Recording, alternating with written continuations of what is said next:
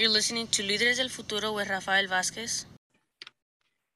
So the County of Sonoma sent us some notes in regards to what is happening with COVID as of now. And it says we are experiencing an unprecedented spike in COVID cases here in Sonoma County. At Christmas, we were averaging a little over 120 new cases daily, but today we're averaging over 700 cases. That's a 500% increase in just 18 days. Meanwhile, our COVID hospitalizations have increased from 25 a day to more than 80 today. At its highest point during the pandemic, the average number of COVID patients each day at the six Sonoma County hospitals as high as 104. But the state is projecting in its model that we could average more than 380 hospitalizations by the time past this peak. For that reason, county health officials took action this week to ask residents to stay home as much as possible for the next 30 days, starting yesterday and to limit their interactions with those who are not part of it, of this, um, or part of the immediate family, that is. We recommend, it says the county, that audiences limit their travels to work or school only and only leave home to go shopping for groceries or see a doctor. This can help to avoid getting COVID at this time. A health order canceling large gatherings of more than 50 people indoors or more than 100 people outdoors was also issued to prevent future spread of the virus in our county. This order will remain in effect for the next 30 days until February 11th. These steps are necessary to reduce the chances of many people getting exposed to COVID 19 in a single event. We know this is what happens with the Omicron. We know that meetings, particularly large gatherings of more than 12 people, currently account for 44% of cases with a known source of infection.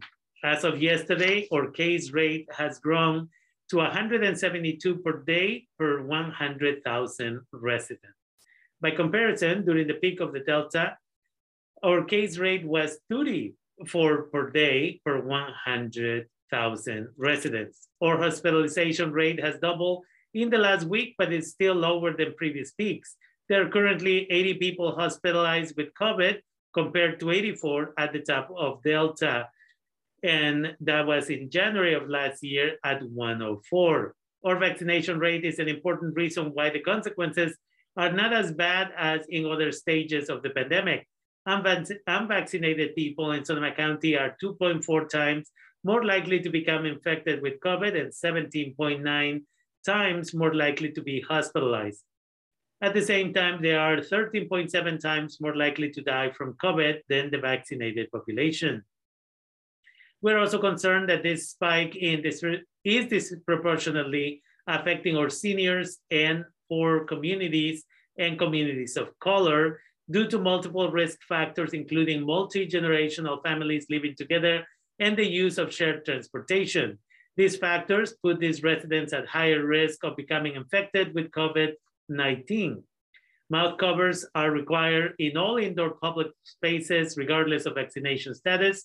The state extended that requirement for another 30 days until February 15. Using an approved mask, such as the well-fitting surgical grade or N95 or KN95, is still one of the easiest ways to prevent the spread of the virus. Getting fully vaccinated and wearing a booster remains our best uh, tool for controlling the pandemic. We want to thank everyone. This is the county that says that they want to thank everyone who has been vaccinated, including those who have already put their or taken their booster shot. Now, Sonoma County has the ninth, the ninth highest vaccination rate among California's 58 counties. We have administered more than 938,000 vaccinations and about 78% of the eligible population, five years old and older, are fully vaccinated, with 7.9% partially vaccinated. Our school pediatric vaccination clinics are back after the break. The school clinics will be held again on a regular basis. Today we're doing this, uh, you know, this show on Thursday, and there's going to be vaccination in Cesar Chavez Language Academy until 7 p.m. A list of upcoming clinics are available at the Sonoma County Office of Education website, which is scoe.org, that is S-C-O-E dot O-R-G.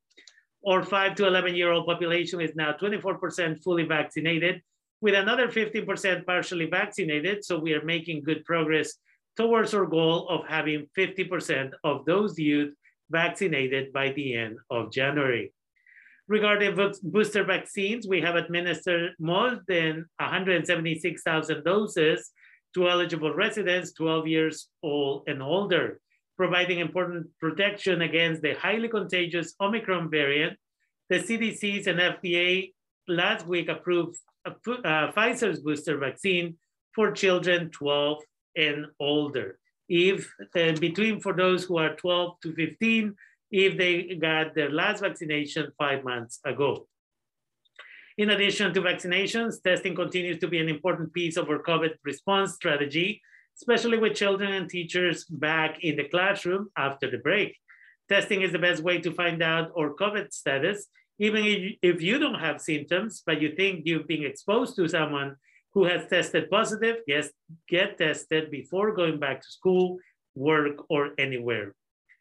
That said, we know that testing is hard to come by right now. There are shortages. We are doing our best with our testing partners and increase the capacity to provide you with more appointments. You can find information about testing opportunities, vaccination clinics, and how to make appointments by visiting SOCO Emergencia or SOCO Emergency.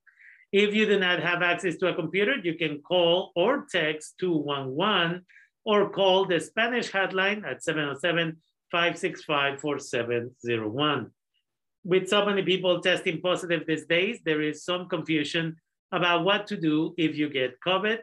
If you test positive, the first thing to do is isolate yourself for at least five days, get tested on the fifth day, and if it is negative, you can end your isolation. Again, this is for people who already are vaccinated. If you cannot get tested, you can end your isolation after 10 days if you don't have any symptoms. If you use a home test, you must report those results to the county health department at 707-565-4701.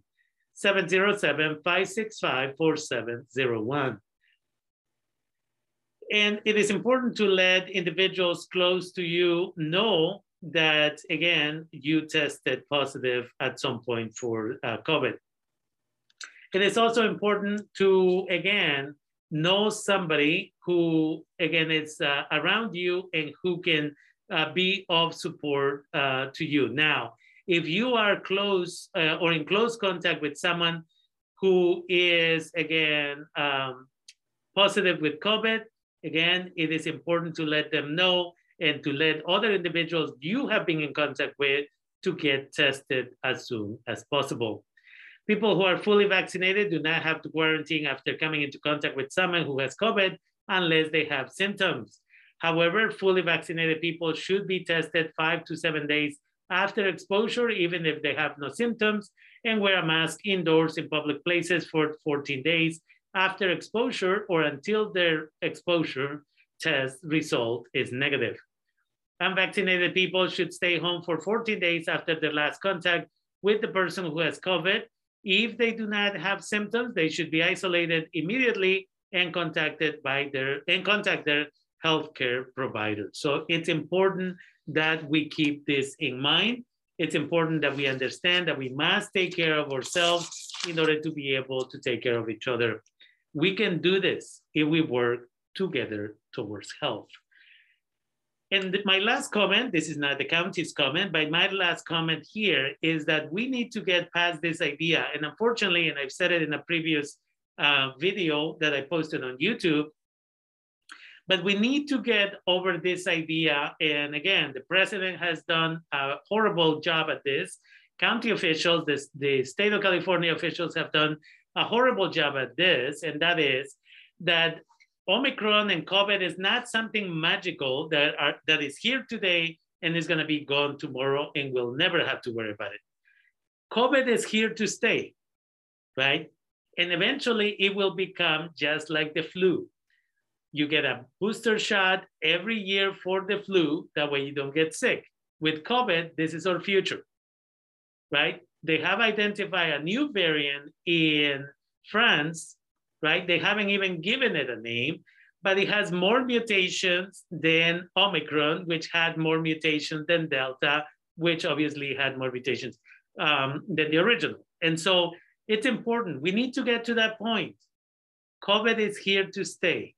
That doesn't mean we lose hope. That doesn't mean we give up. That doesn't mean what it means is that it's just part of life, just like the flu shot.